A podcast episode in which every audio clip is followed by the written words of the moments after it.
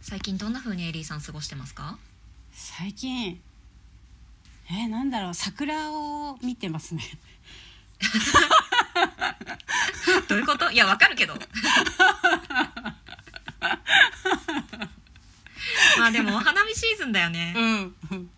いやなんかさき綺麗でさもうなんか、うん。期間限定ってなエモくない、うん。エモいじゃん。いや期間限定がエモいかわかんないけど言い方期間限定っていう言い方はエモくないかな。こうなんかさ儚かないわけじゃん。ちょっとしか咲かないから、だからもうそれを、えっと、目と、えー記録に収めておきたいと思って一生懸命写真撮ってる、あそうなんだ、うん。写真はスマホ？スマホで。カメラ？あスマホか。うん。もうねカメラ買わないよね。買わないね。スマホあるからね。いや本当。それで十分だよ。とか言っちゃダメだけどいやでもめめっちゃ綺麗な写真撮れるもんな iPhone ね。え iPhone ね。いいよね。ね、うん。なんかもう本当頑張れ日本のカメラメーカーって感じ、うんうんうん。個人的には。本当思います。今日はさえっと、はい。質問をねいただいてて、はい。それをちょっと読んでいきたいと思います。はい。えっ、と風子さんからご質問いただいてますはい。瀬尾さんエリーさんこんにちは。いつも楽しくラジオを拝聴しております。モチベーションがぐっと上がるので通勤時に聞かせていただいております。ありがとうございます。はい。質問です。お客様からお客様をご紹介いただくために取り組むべきことはありますか？最近少しずつご紹介が増えてきたため質問させていただきました。よろしくお願いいたします。とのことです。はいふうこさんありがとうござあいます。りがとうございます。えっとお客様からお客様をご紹介いただくうん。ために取り組むべきことなので、まあうん口コミの話なのかなっていうふうに思うんだけども、うん。うん。口コミね私ちょっと前まで、うん。口コミって再現性ないから、うん。口コミっていうかそのホットペッパーのレビューとか Google マイビジネスのそういうレビューとかではなくてその紹介をしてもらうっていう意味での口コミってうんあんまり再現性ないかなって思ってたんだよね、うん。なんかめっちゃさ保険屋のおばちゃんみたいなさ、うん。つながりの多くておせっかいでみたいなタイプのおばちゃんとかが一人いて、うん。そしたらその人がめっちゃ10人くらい紹介してくるって、うん。まああるんだけど、うんそのおばちゃんにいつ当たるのよっていう話があるじゃん。うんうん。まあおばちゃんおばちゃんなのか 若いのかうん。わかんないけどさ、うん。そういうタイプの人にうん。当たるのがいつなのよっていう話があって、まあ、正直、うん。そういうお客様からお客様を紹介してもらうっていう口コミマーケみたいなものって、うん。あんまりちょっとなんか再現性ないんじゃないかなって私思ってたのよ。うん。思ってたのよ。うん。過去形なんですよ、うん。おなんかね最近、うん。最近というか今、えっと、講座受講いただいている方がなんかねすごくいいスキルを持っているのに、なかなかこううまくいっていないっていう状態だったんだけども、うん。その方がねうん。すっごいお客様紹介できてるのよ今。うん。うん。すっごいって言っても月に3人とか、うん。でも紹介で月にうん3人来たら結構すごいよね。うん。すごいすごい、うんそうだよね。うん。そう。で本当に講座やる前とかはうん。もう全然集客できてないですっていうような感じだったんだけど、うん。あの何が変わったんですかねってうん。ご本人に聞いたうんのね。うん。なんかだってそれまでさお紹介も出てなかったうん。わけだから、何が原因で紹介出るようにななったと思いますかって聞いたらあの自分がやってるコンセプトっていうのがうん。全然定まってなくて、うん。私の講座でもうすごく徹底的にコンセプトについてうん。こう固めていったっていうのが、あ整理整頓してったから、うん。それがあって自分が何をやってるかっていうのを伝えやすくなったらうん。伝わるようになった。うん。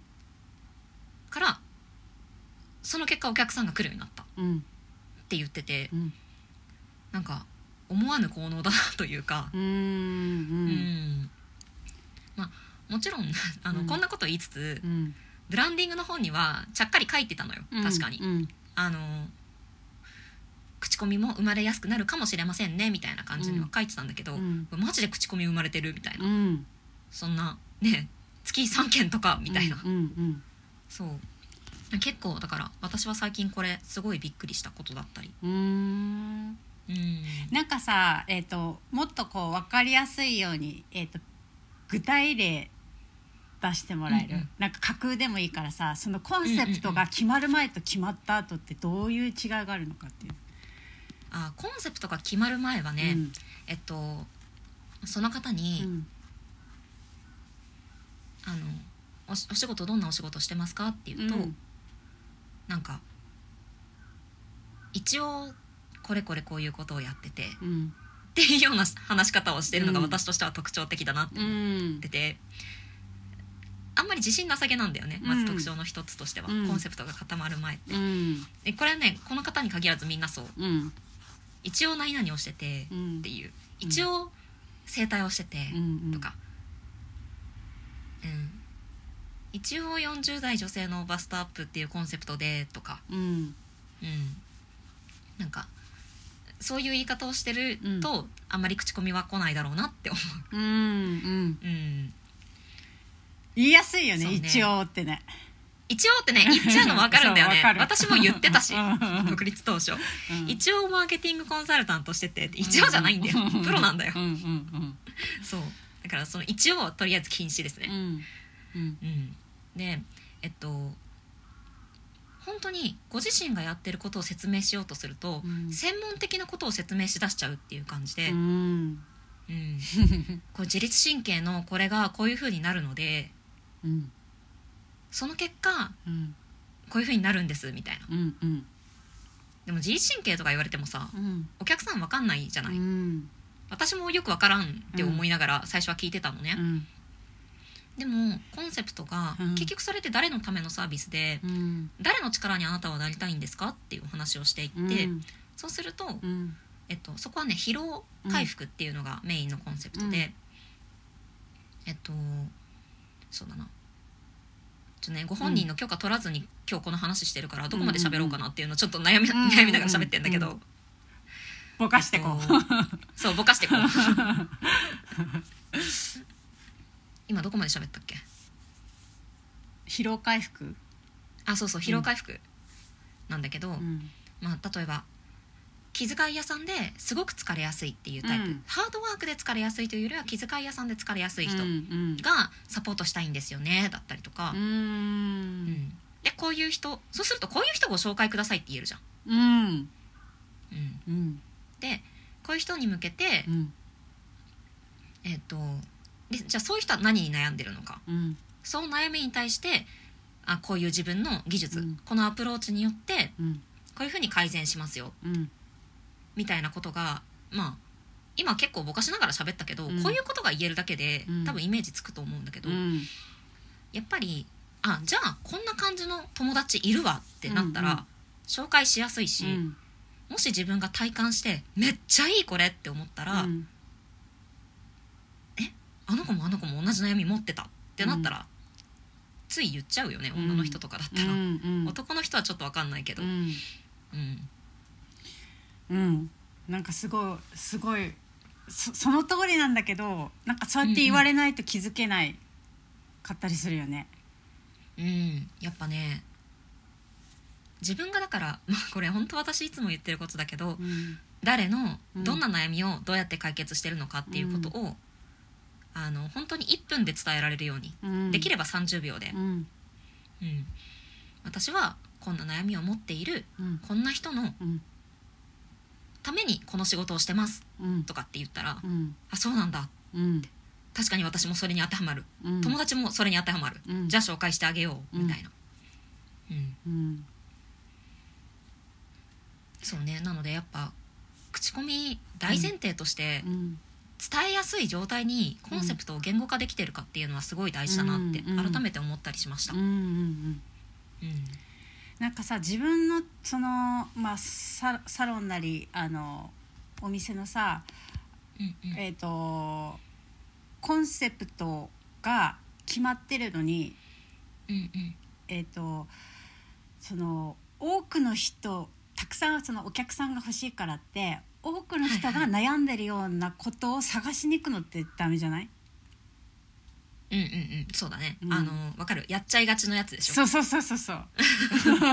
いやこれ聞いてさ安易になんかそう思っちゃいけないなっていうのはうんうんうん。言っといた方がいいかなと思ってさ。ああなるほどね。なんかそのもう自分は例えばこここのコンセプトって決まってるのに、うんうんこれ前回かな？うん前回どっかで喋ったと思うけど、うん。うんえーっと、し 脱白髪染めうん。の話私多分前回かなんかしたと思うんだけど、うん。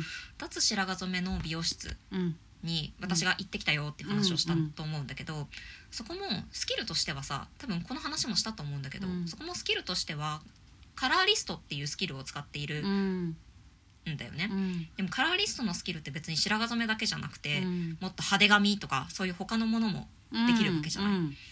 でなんかマーケットとして脱白髪染めがなんかうまくいかないうまくいっていくかいかないかも分かんないんだけどなんか派手髪の方がニーズありそうだなって勝手に自分で思って、うん。派手髪も取れるみたいなことをすると、うんお客さん来なくなるよねみたいな話を、まあ、前回したような気がするんだけど、うん。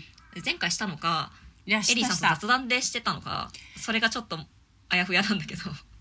うん。黙んないでよ。私もちょっとあやふやになってるわ。そういやあやふやだなと思って、まあ、そんな話をねしたかしてないかはちょっとうんうん。2人ともあやふやなんだけど、うん。まあ、私たちの中ではしてたんですよ。う。ん。うん、そう。だからやっぱその自分が何屋なのかっていうのは、うん。ぶらさず持っといた方がいいよね。うんうんうん。うん。うんそう。それは思う。うん。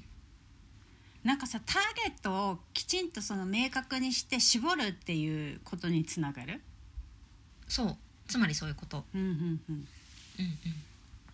じゃあなんかそのコンセプトって言われてもさなんかふ,、うんうん。ふわっとしちゃう人もいると思うからさ、うんうんうん。うんえっとそれを瀬尾ちゃんなりに言うと、コンセプトっていうのはうん。誰のどんな悩みをうん。どうやって解決するか。うん。これがコンセプトの核、うんうん。うん、になるので、うん。まずそれが今パッと言えないんだったら、うん。まずそこをしっかり考えてみた方がいいうん。し、あと考える時のコツはみんな頭で考えるんだけど、うん。